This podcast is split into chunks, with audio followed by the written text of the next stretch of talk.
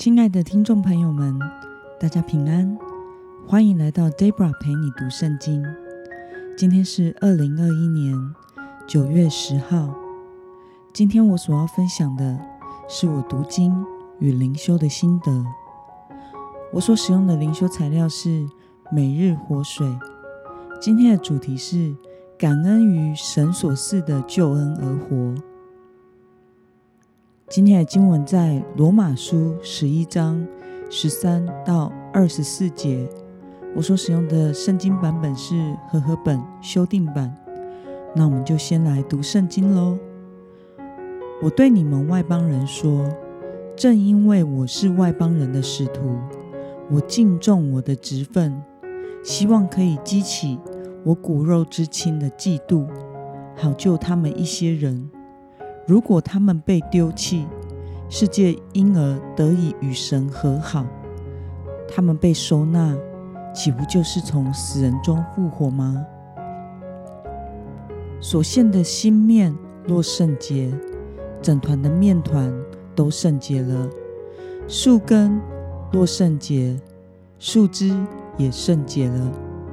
若有几根枝子被折下来，你这野橄榄枝。接上去，同享橄榄根的肥枝，你就不可向旧枝子夸口。若是夸口，该知道不是你拖着根，而是根拖着你。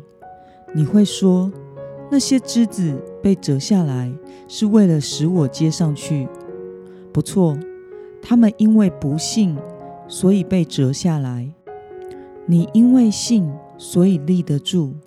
你不可自高。反要战战兢兢。神既然不顾惜原来的枝子，岂会顾惜你？可见神又恩慈又严厉，对那跌倒的人是严厉的，对你是恩慈的。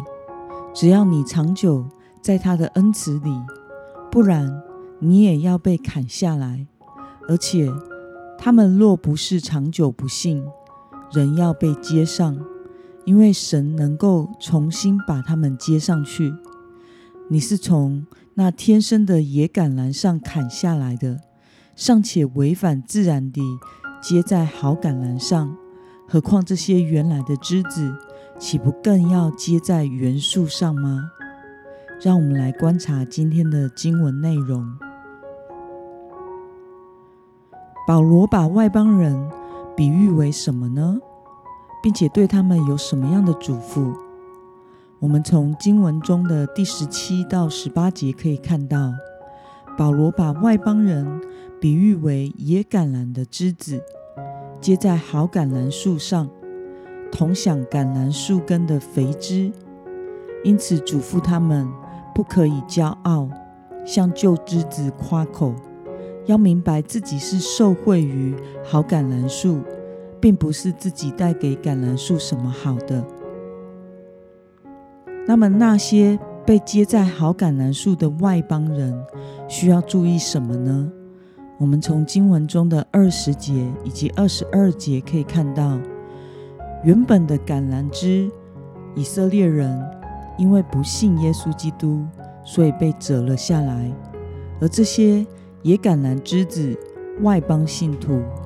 因为信靠耶稣基督而被接上橄榄树，因此不可以自以为意，忘记上帝的恩典，要在谨慎自己，以免自己也跌倒而被砍下橄榄树。那么今天的经文可以带给我们什么样的思考与默想呢？为什么保罗说外邦人无法像？犹太人夸口呢？我想是因为他们得救，并不是靠着自己，而是靠着有如橄榄树根的耶稣基督。他们原本是野橄榄树上的枝子，与好橄榄树是无份的，但却蒙上帝的恩典，得以接在这好橄榄树上，所以。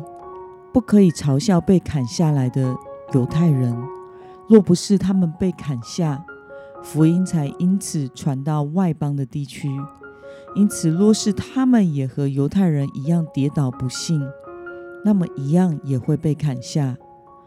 保罗宣称自己是外邦人的使徒，可是身为犹太人的他，没有因此忘了自己的亲族，并且深深为着犹太人而心痛着，渴望他们也能得救。那么，若不长久留在神的恩慈里，仍然会被砍下来。这对你带来了什么样的提醒呢？这使我想到，我们这些得救的基督徒，也要时常活在上帝的恩慈里，否则我们也会冷淡退后的。在侍奉的年日中，曾经看过许多对上帝很追求，并且积极参与服侍的弟兄姐妹，在信主的年日久了之后，加上没有继续的过以神为中心的生活，就很容易冷淡退后，变成了做礼拜的基督徒，或是偶尔做礼拜的基督徒，甚至很久一段时间没有去教会。在人生的阶段中，上大学时，重心转移到世界是一个诱惑，因为世界真的很好玩。再来就是选择另一半的时候，没有好好祷告寻求，而是选择了自己眼目喜欢的，因此未嫁娶到近前的另一半也是一个诱惑。结婚之后，就可能渐渐离开教会的生活了，或是生了孩子之后，把生命的重心完全移转到孩子的身上，而渐渐。对神失去了胃口，也是一种。另外，工作升迁、忙碌及薪水提升，也是一个生命中心转移的诱惑。甚至老了，连孙子出生后，从原本非常渴慕神的光景，变成满口阿公阿妈经的，也是比比皆是。不论我们在什么境况，在什么样的年龄层。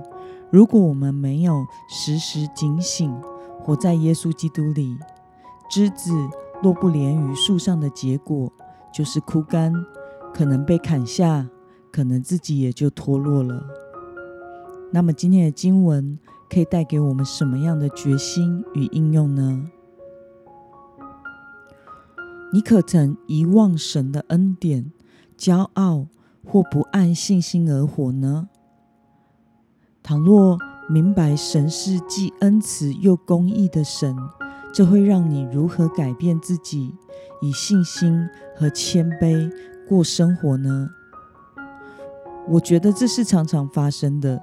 只要两三天没有好好连于主，稳定灵修，并且警醒自己顺服圣灵的引导，很快就会遭惊起。每次都是因为觉得自己开始。有很多的言语上、行为上、决定上的失误，而赶紧好好悔改，重新连于神，求神帮助自己，不要偏离以耶稣基督为中心的生活。